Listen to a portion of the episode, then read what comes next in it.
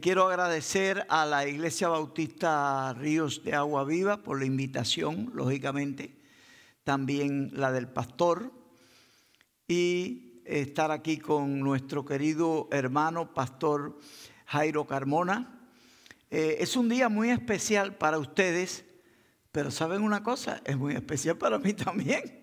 O sea, porque yo conozco al reverendo García allá desde los años 80, como él dijo ahorita, 80, que 90, que 2000, que 2010, que 2020. Nos conocemos hace un, montón de años y siempre verdaderamente hemos conservado buena amistad y hemos intercambiado, participado en tantas actividades a través de los años que nos queremos no solamente casi como hermanos, pero también como eh, hijos de Dios que en, la misma labor de ganar a, los perdidos para Cristo.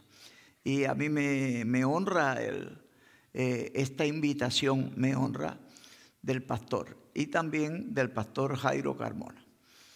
A la parte del pastor Jairo Carmona no se la pierda porque es la que voy a dar esta noche. Tengo dos entradas aquí para hablar y, ah, y y verdaderamente me honra también el que ustedes hayan eh, considerado al, al reverendo Carmona como posible candidato al pastorado de esta iglesia. Yo escribí cuando el comité me pidió referencias de Jairo y esta noche voy a contar muchas cosas del nuevo pastor. Yo casi que estoy seguro, y diría que seguro estoy, que el reverendo Jairo Carmona va a tener un éxito como pastor en esta iglesia y moverá a esta iglesia hacia el futuro. Estoy casi convencido que así sea.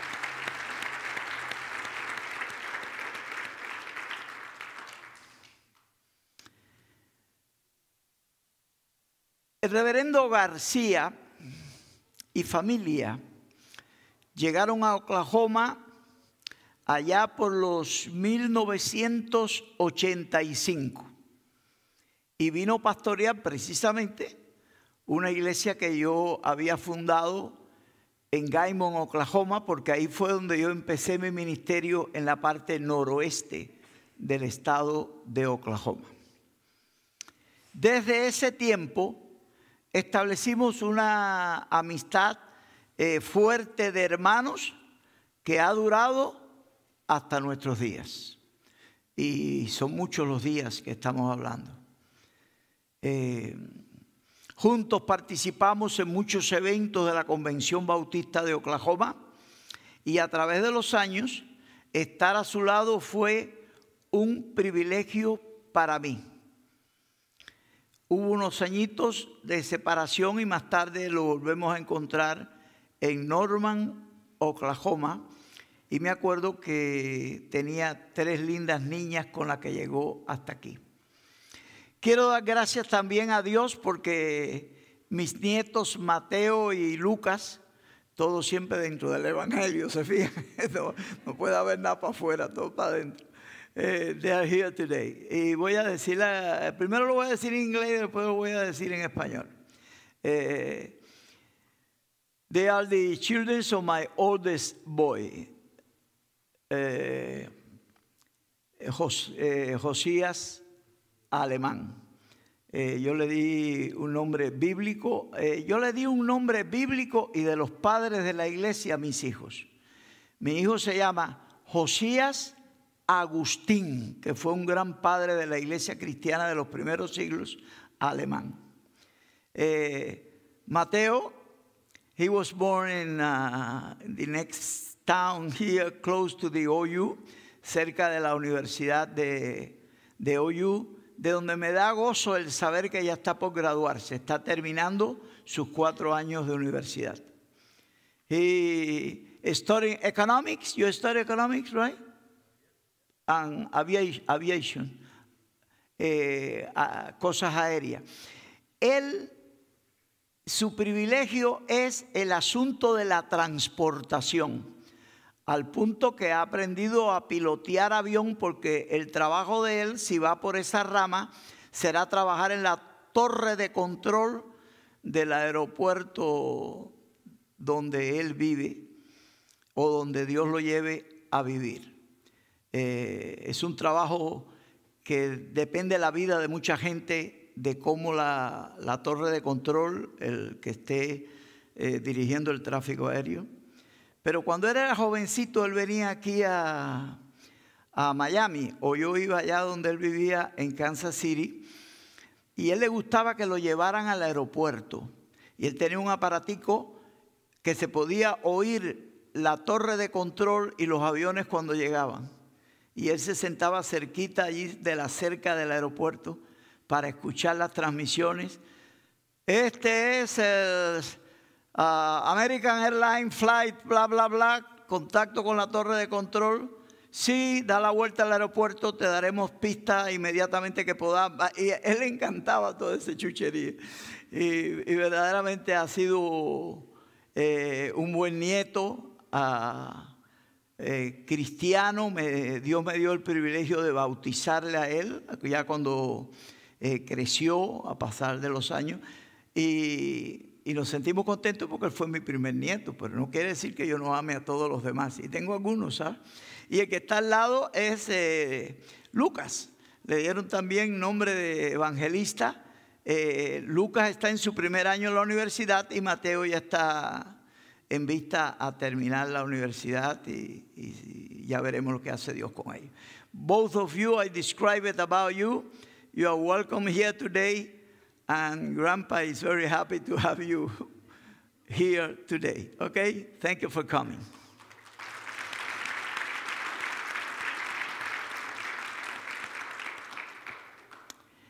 ¿Qué pudiéramos decir en esta mañana de nuestro querido hermano, pastor por muchos años, reverendo César García? Hemos pedido a Dios ayuda para preparar este mensaje que lo aleja un poco de nosotros, pero que siempre será recordado en esta iglesia y en nuestras vidas como fiel siervo de Dios. Me encanta aplicarle el tema bíblico. En lo poco fuiste fiel, en lo mucho te pondré. Y Dios le dio a él esa oportunidad. Esta mañana traigo las palabras de la Biblia a las que me ha guiado Dios para este corto mensaje. Yo no soy de tiro largo, pero soy certero. Ruego a ustedes que busquen en sus Biblias la segunda epístola de San Pablo a Timoteo, Second Timothy in the New Testament, eh, chapter 4, verses 6 to 18. Eh, segunda de Timoteo, capítulo 4, versículos del 6 al 18 Meditaremos solamente algunos versículos, pero vamos a leer bien lo que dice Pablo aquí eh, sobre estas palabras. Eh, a partir del versículo 6. San Pablo escribe su última epístola y se la dedica a uno de sus seguidores favoritos en la obra del ministerio, a Timoteo. Fue en el primer viaje misionero, creo, cuando él conoció a, Timoteo, si mal no recuerdo. Dice la palabra de Dios, ya yo estoy para ser sacrificado y el tiempo de mi partida está cercano. I'm getting close eh, to my departure time. O sea, ir a encontrarse con Dios. Y yo me siento ya a esta edad de casi 81 años que estoy caminando, eh, puedo leer estas palabras y digo, ya yo estoy como estuvo San Pablo una vez. El tiempo de mi partida está cercano, lógico. He peleado la buena batalla. He acabado la carrera. He guardado la fe. Por lo demás, me está guardada la corona de justicia, la cual me dará el Señor, juez justo, en aquel día, y no solo a mí, sino también a todos los que aman su venida.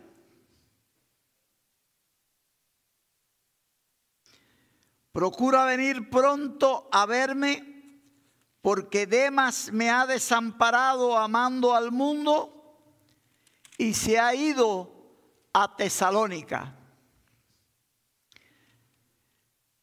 Crescente fue a Galacia y Tito a Dalmacia. Solo Lucas está conmigo. Toma a Marcos y tráele contigo porque me es útil para el ministerio. A Titico lo envié a Éfeso. Trae cuando vengas el capote que dejé en Troas, en casa de Carpo, los libros, mayormente los pergaminos. Alejandro, el calderero, me ha causado muchos males. El Señor le pague conforme a sus hechos. Guárdate tú también de él, pues en gran manera se ha opuesto a nuestras palabras. En mi primera defensa ninguno estuvo conmigo, él estaba preso en Roma a mi lado, sino que todos me desampararon, no les sea tomado en cuenta. Que el Señor bendiga su palabra.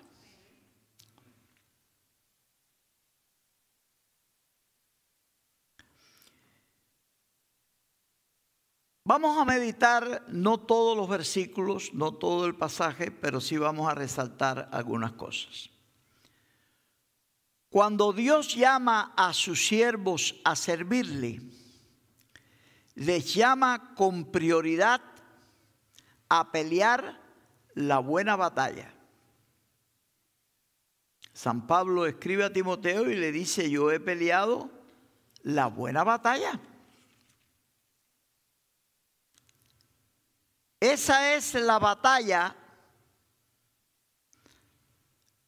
de predicar la santa palabra de Dios y del pastoreo de las ovejas que Dios puso a su cuidado a través de esos largos años, tanto a Pablo como a nuestro querido hermano el reverendo César García. La buena batalla. César García no solamente cumplió el cometido de Dios en su vida, pastoreó a las ovejas de Dios, puso a su cuidado, Dios las puso a su cuidado y él las pastoreó a través de largos años. Estuvo 12 años en esta iglesia. 12 años se dice muy rápido pero toma su tiempo que 12 años pase. Yo recuerdo cuando él empezó aquí de pastor y estuvo aquí varias veces a, través de los años. A las ovejas descarriadas, el pastor García fue a buscarlas tan lejos como estuvieran. Y regresó con gozo, trayéndolas sobre sus hombros para ponerla de nuevo en el redil. Eso es imitar al buen pastor que fue nuestro Señor Jesucristo. Honra al que honra merece. Fue el apóstol de la libertad de Cuba, José Martí, el que dijo, honrar, honra. Y eso es lo que estamos haciendo aquí en el día de hoy. He conocido muchos pastores a lo largo de mi ministerio. Yo llegué a Oklahoma en el año 1980, graduado del New Orleans Baptist Theological Seminary, que por supuesto está en New Orleans, Luisiana.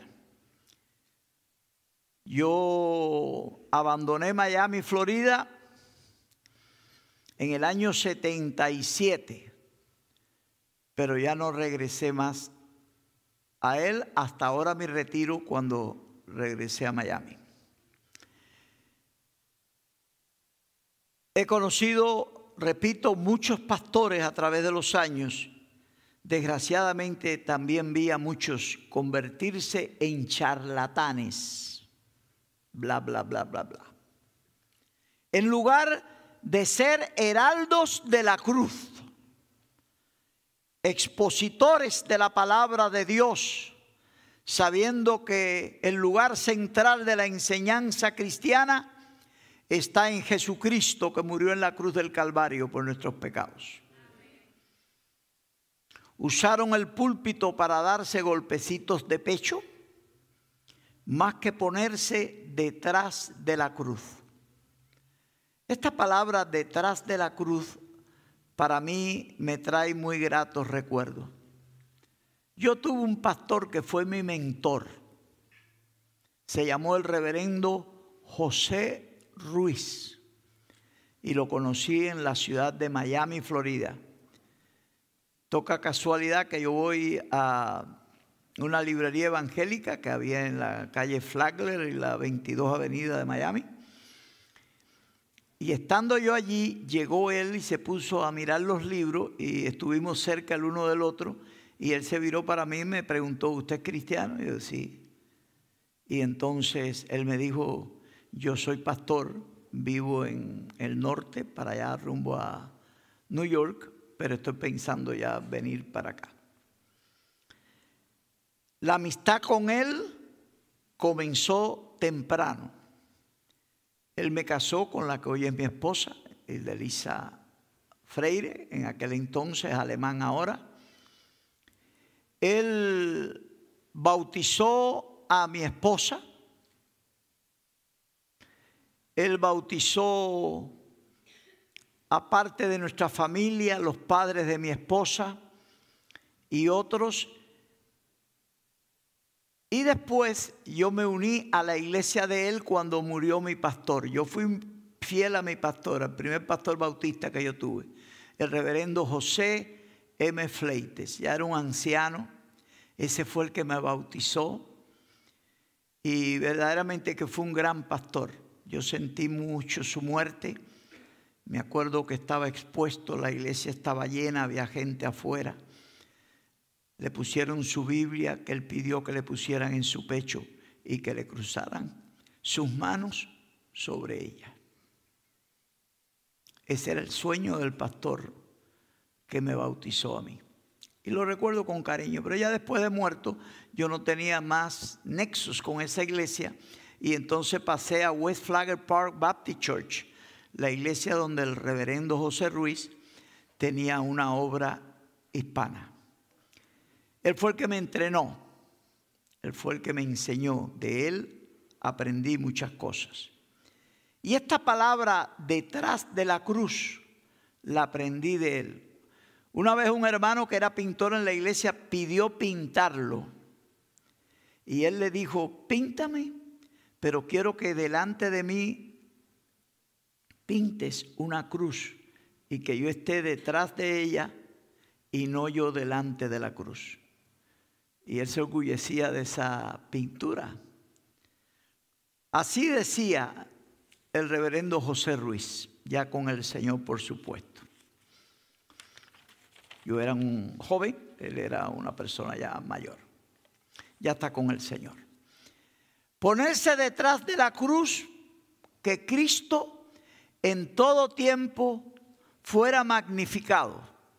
Y yo diría que el reverendo que nosotros estamos despidiendo hoy, César García,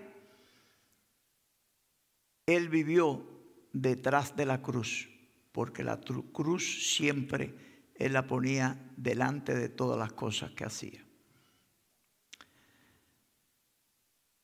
Y ese hermano es el secreto del ministerio de el cristiano.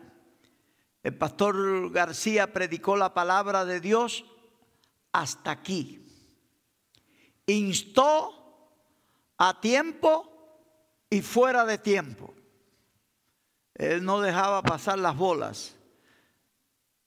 Usualmente, como dicen los guajiros, él cogía el toro por los cuernos. O sea, que es como se agarra la cosa. Siempre para ayudar, siempre para servir siempre para atraer a las personas que tuvieran dificultades para vivir la vida cristiana. Ustedes lo han experimentado y no estoy diciendo nada que ustedes aquí no hayan experimentado. Él reprendió los que no hacían bien en la iglesia, pero no para despedirlos o expulsarlos, sino para que se aliaran y se alinearan a las enseñanzas del Santo Evangelio. Siempre exhortó con toda paciencia y doctrina. Buen consejero matrimonial, estudió que le venía muy bien con el trabajo del pastorado. Y la doctrina que él enseñó siempre fue sólida a las ovejas de Dios. San Pablo había recibido de Dios el sistema de la verdad, el santo evangelio que entregó a Timoteo. Y este sistema es el más precioso depósito en el mundo. Este sistema es el que Timoteo debía de predicar. Esta fue su última epístola y a él explica muy bien a Timoteo cómo darle continuidad al ministerio cristiano. El pastor García, García recibió el mismo sistema y predicó de la misma manera que lo había recibido de Dios. He conocido pastores que gastan su tiempo contando chistes y boberías desde el púlpito. Yo no asistí aquí regularmente, pero estoy seguro que ustedes no fueron alimentados con esa basura aquí. Ustedes siempre fueron aquí expuestos a las doctrinas cristianas. Y, y, verdaderamente es digno de alabanza. Y por eso lo estoy resaltando. Esa gente que hace chiste y bobería dejan a las ovejas con el mismo hambre con que llegaron a la iglesia. La gente no va a la iglesia para ser entretenida, la gente va a la iglesia buscando ayuda espiritual para abandonar el pecado y acercarse a Dios y convertirse en una persona cristiana. La palabra de Dios, mucha palabrería he oído, a veces poca palabra de Dios, por eso no tienen éxito. El pastor García manejó con destreza la palabra de Dios era un fiel estudiante de la Biblia, fue educado en buen seminario en Centroamérica y cuando él puso sus pies ya aquí en los Estados Unidos, él venía con una sólida doctrina cristiana que nunca abandonó ni puso en ningún otro lado que no fuera a servicio de la iglesia. Palabra dirigida a convencer al pecador y ponerlo en el camino de la vida eterna, porque esa es la batalla del pastor, esa es la batalla del hombre de Dios. Conducir a un niño en Cristo a la madurez en el conocimiento cristiano. Predicó un carácter cristiano alto, santo y perdurable. Para terminar, quiero señalar los temas bíblicos que convirtieron al ministerio del reverendo César García en un ministerio fructífero. Por donde quiera que estuvo, predicó, organizó iglesia y las dejó estables, cristianamente hablando, en cuanto a doctrina, y iglesia que no solamente era de banca, sino activos predicó el pastor García de la existencia de un diablo. Muchos pastores que yo conozco que predican nunca hablan del diablo porque no saben ni que existe. Predicó de un infierno que todos debemos de evitar. Que la ira de Dios puede manifestarse cuando no creemos o practicamos las enseñanzas que conducen a la vida eterna. que Cristo es la llave del cielo para entrar, que la oración abre las puertas de la voluntad de Dios en la vida de nosotros. Predicó la esperanza en la vida eterna y la seguridad del regreso de Jesucristo a este mundo. Predicó la resurrección de los muertos y predicó la vida perdurable. Conclusión, hermanos. Hermanos amados en el Señor, esta tarde regresaremos. Yo tengo, yo tengo una, un trabajo este domingo que yo nunca había tenido anteriormente. Yo nunca despedí un pastor y le di entrada al siguiente desde el púlpito. Y a mí me correspondieron las dos cosas. Hermanos, estaremos instalando a, ustedes como iglesia al reverendo Jairo Carmona y a su bella familia. El trabajo del pastor Carmona será difícil y esta tarde vamos a hablar mucho más de eso. El pastor Carmona llega a esta amada iglesia en tiempo en que comienzan a cumplirse profecías fuertes de parte de Dios. El mundo cristiano en América se ha convertido un mundo verdaderamente débil, confundido y perdido en la desesperanza. Gracias que aquí no se va a predicar nada de eso. No dejen de venir esta noche. Tengo muchas cosas que decir de Jairo Carmona. Y hermanos, digo que no será fácil su pastoreo por el desprecio a Dios en la sociedad contemporánea de los Estados Unidos. Cuando yo llegué a Estados Unidos, los domingos no habría ninguna tienda, ni gasolinera, ni farmacias. En la ciudad de Miami, donde yo vivo actualmente, que había una sola farmacia abierta para atender necesidades de urgencia. Usted manejaba por la ciudad, veía un carro por aquí, uno por allá, pero ahora cuando usted pasaba por las iglesias, si usted llegaba tarde no había dónde parquear. Era increíble esos tiempos. Increíbles. Pero esos no son los tiempos que le tocará pastorear al reverendo Carmona. La sana doctrina se rechaza. Cientos y a veces miles de mujeres van haciendo campaña por el derecho a abortar, algo que está en conflicto con las enseñanzas cristianas. Claro, cuando una persona comete ese pecado y no lo sabe y después se arrepiente y se convierte, Dios perdona. Todos los pecados pueden ser perdonados.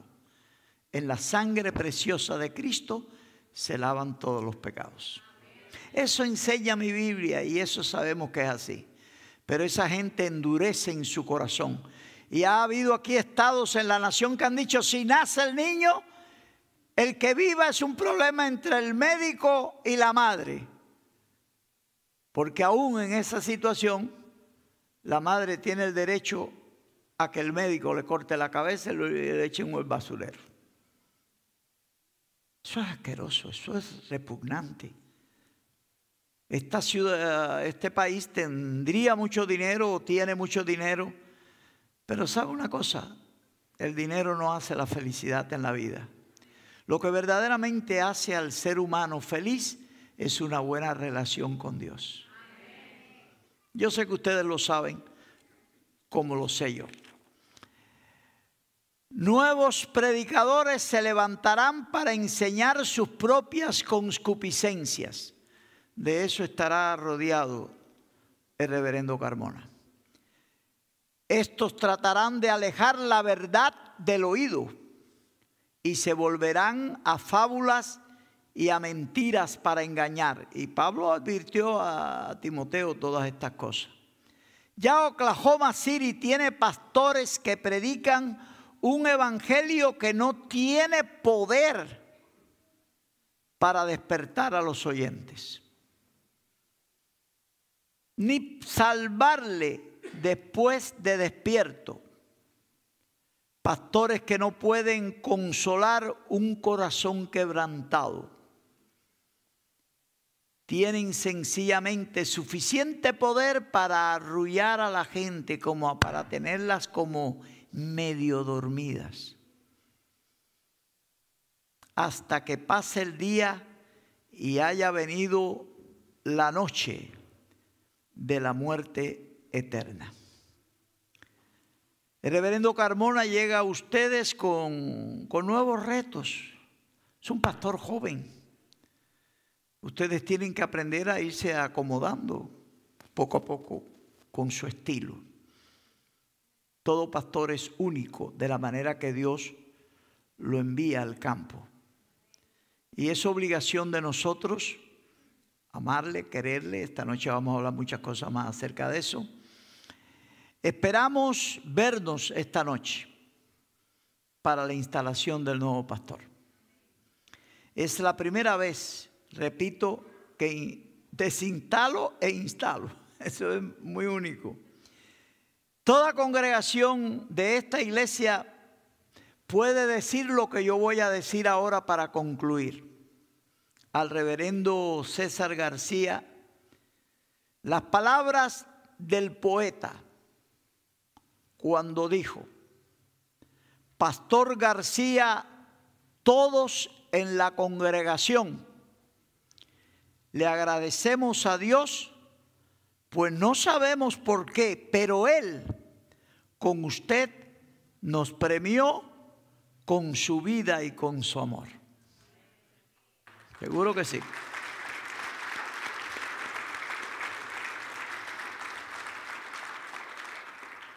Muy lejos os anduvimos como ovejas sin pastor.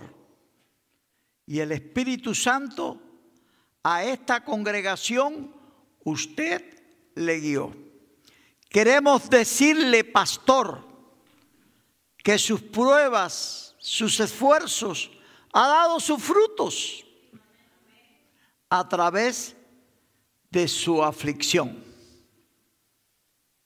nos ha enseñado con su ejemplo, Pastor García, el amar a Dios. Tener presentes que Dios siempre debe ser lo primero en nuestro corazón. Y ahora, Señor, a ti te pedimos que guardes a nuestro pastor, que seamos agradecidos por toda su labor. Señor, bendice cada minuto de su vida y que al igual que Abraham, tú le des largura de días.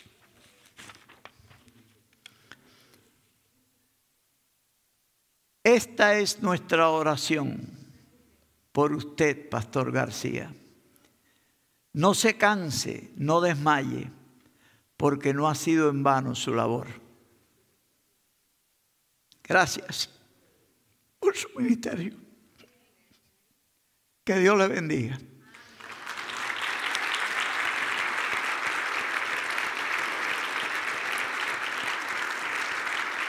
Vamos a ponernos de pie para hacer despedidos en oración y después pueden sentarse por si hay algo más en el programa que yo no estoy eh, de conocimiento.